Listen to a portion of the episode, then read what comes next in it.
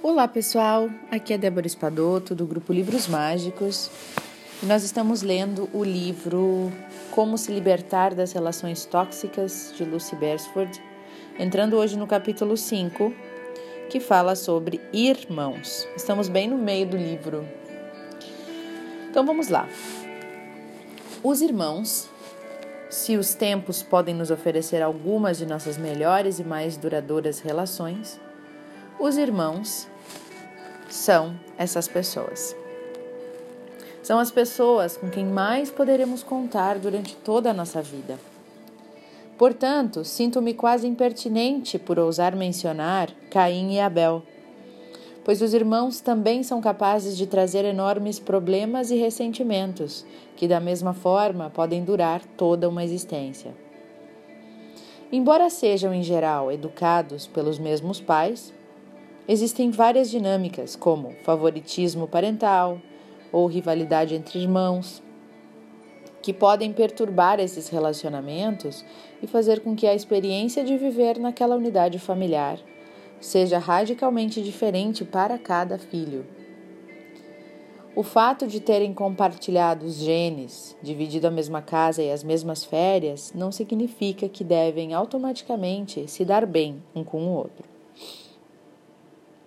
A rivalidade entre irmãos. Os conflitos surgem porque, em uma família, os irmãos competem desde o, desde o princípio. Competição entre irmãos é natural, né? E o motivo dessa competição, ela é óbvia, talvez não tão óbvia, mas ela é natural e óbvia, que é a competição pela atenção dos pais. Acredito que o amor é infinito e que há sempre mais do que suficiente para ser distribuído. Mas há momentos em que é impossível para os pais atender igualmente a mais de um filho. Uma mãe não pode colocar mais de um filho para dormir exatamente ao mesmo tempo.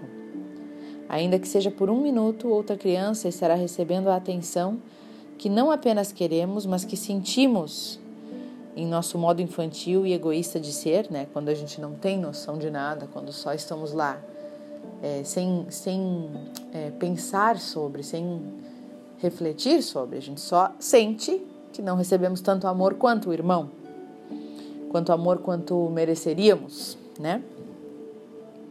O mais extraordinário é que o respeito fraternal entre irmãos, né, pela ordem de nascimento e os privilégios ou o que quer que se derive da posição que você ocupa no firmamento familiar, parecem estar profundamente interligados. Vamos ouvir agora a carta de Claire. E ela diz o seguinte: Eu sou a mais velha de três filhos e comando uma bem-sucedida equipe de 40 pessoas. Sou respeitada em meu trabalho, mas no que diz respeito à minha família, é como se eu não tivesse alcançado nada. Quando eu liguei para minha mãe para contar que minha equipe havia ganhado um importante subsídio governamental, ela só queria falar sobre o meu irmão, sobre minha irmã, sobre os filhos deles.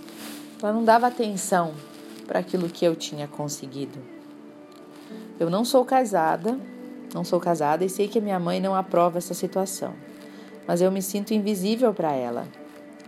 Agora que minha mãe está mais velha e doente, os meus irmãos querem que eu corra para lá todos os finais de semana para ajudar a, a cuidar dela, pois eles são muito ocupados com seus filhos, com suas famílias. E eu me ressinto de ser a mais velha, aquela que está sempre ali para resolver os problemas, principalmente porque minha mãe sempre criticou a minha vida de solteira. Como fazer para que todos me vejam de uma maneira diferente e se proponham a fazer a sua parte também? Atenciosamente, Claire. Bom, olha só a carta de Claire, né? As injustiças da vida, né? Eu já começo a me dar aqui uma coisa de injustiça, né? Que eu preciso trabalhar em mim. Eu começo a julgar já. já quero ser, ver injustiça e achar ruim. São os trabalhos que a gente tem individuais, né?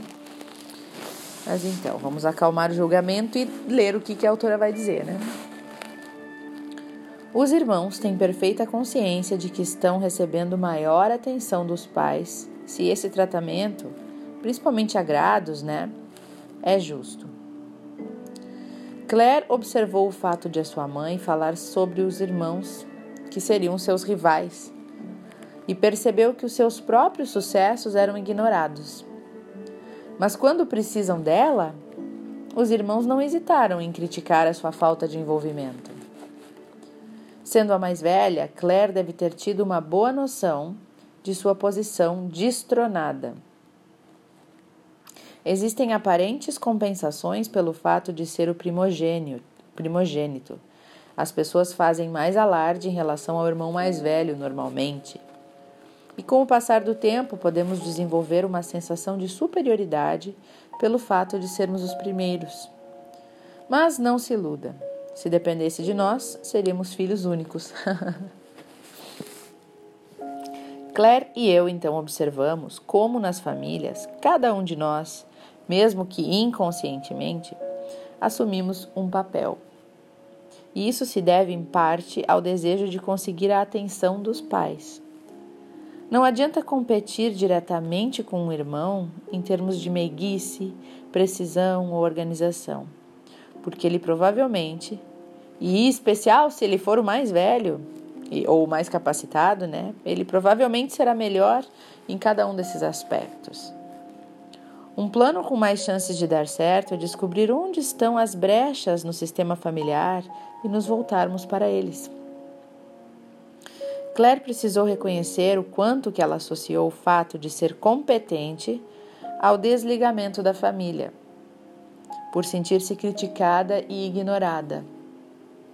Ela também pôde enxergar que foi a sua competência que fez com que a sua família se voltasse para ela em momentos de crise, que era algo que ela não percebia. Por ela ser tão competente, tão forte, sozinha, por isso que eles vinham atrás dela e buscavam ajuda dela em momentos de dificuldade, que ela via com olhos ruins, né?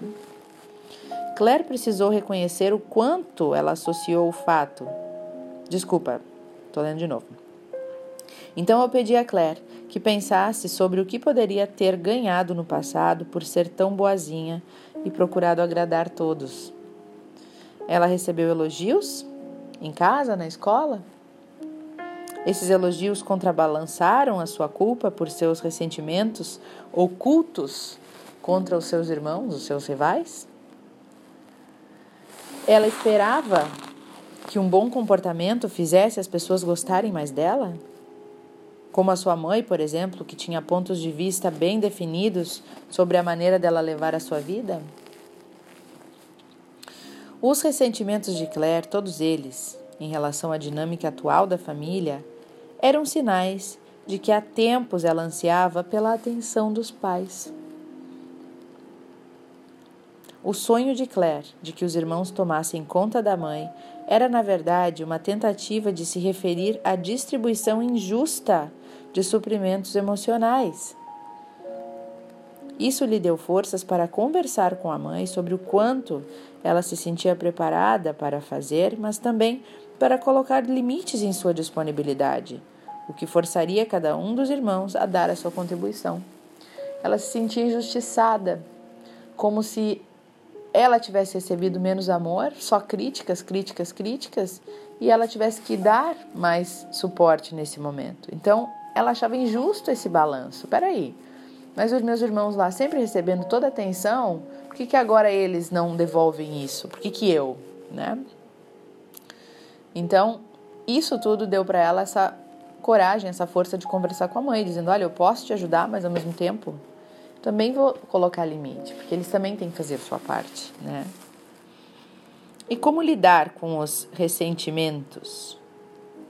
Se você se identificou com a história de Claire e se está ressentido pela falta de interesse dos seus pais, ou se sente tratado injustamente quando comparado aos seus irmãos, pense em seus relacionamentos dentro da sua família e analise se as suas escolhas de vida foram induzidas, talvez sem perceber, pela necessidade de compensar a falta de, de apoio emocional na infância.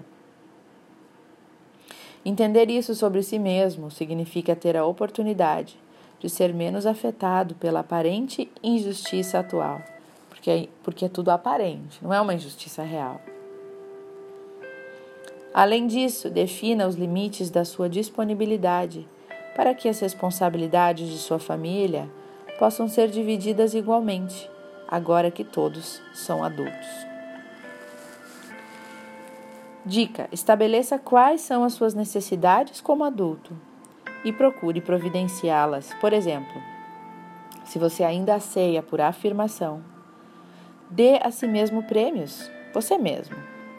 Dê a si mesmo recompensas. Dê a si mesmo, a si mesmo elogios, não espere dos outros.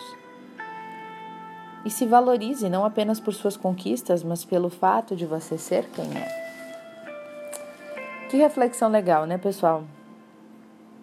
É, tem, que, tem que olhar para dentro mesmo e, e, e analisar se a maneira como você levou a sua vida até agora não foi um reflexo da, de uma falta de amor, de uma espécie de, de rejeição que você sentiu, que te levou a fazer mais, a ir mais longe, a conquistar coisas.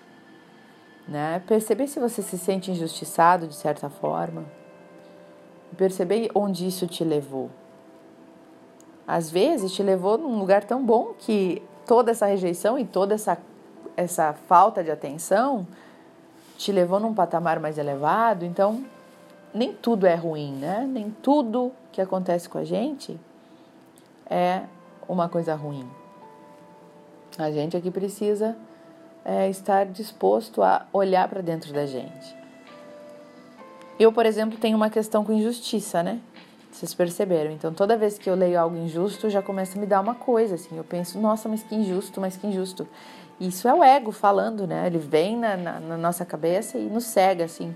Não, porque isso não pode, porque não deve. Né? Então eu tenho treinado assim, calma, Débora, calma, presta atenção, escuta o primeiro e não julga, né? Porque se eu acho injusto é porque eu estou julgando. Então, o hábito de procurar não julgar é algo que eu tenho trabalhado. E aceitar as coisas como elas são, né? Se as coisas são assim, elas são assim. Então, o que eu posso fazer é tentar me melhorar, mudar a minha visão, mudar o meu jeito, porque as pessoas não vão mudar. O que as pessoas fizeram, o que elas deixaram de fazer, não vai modificar. A gente só modifica a gente. Eu falo isso, acho que todo, todo áudio aqui vem algo assim, né? Então, pessoal, espero que vocês tenham gostado do áudio, das reflexões. Desejo a vocês um ótimo sábado ou domingo aí. Beijo grande. Até mais.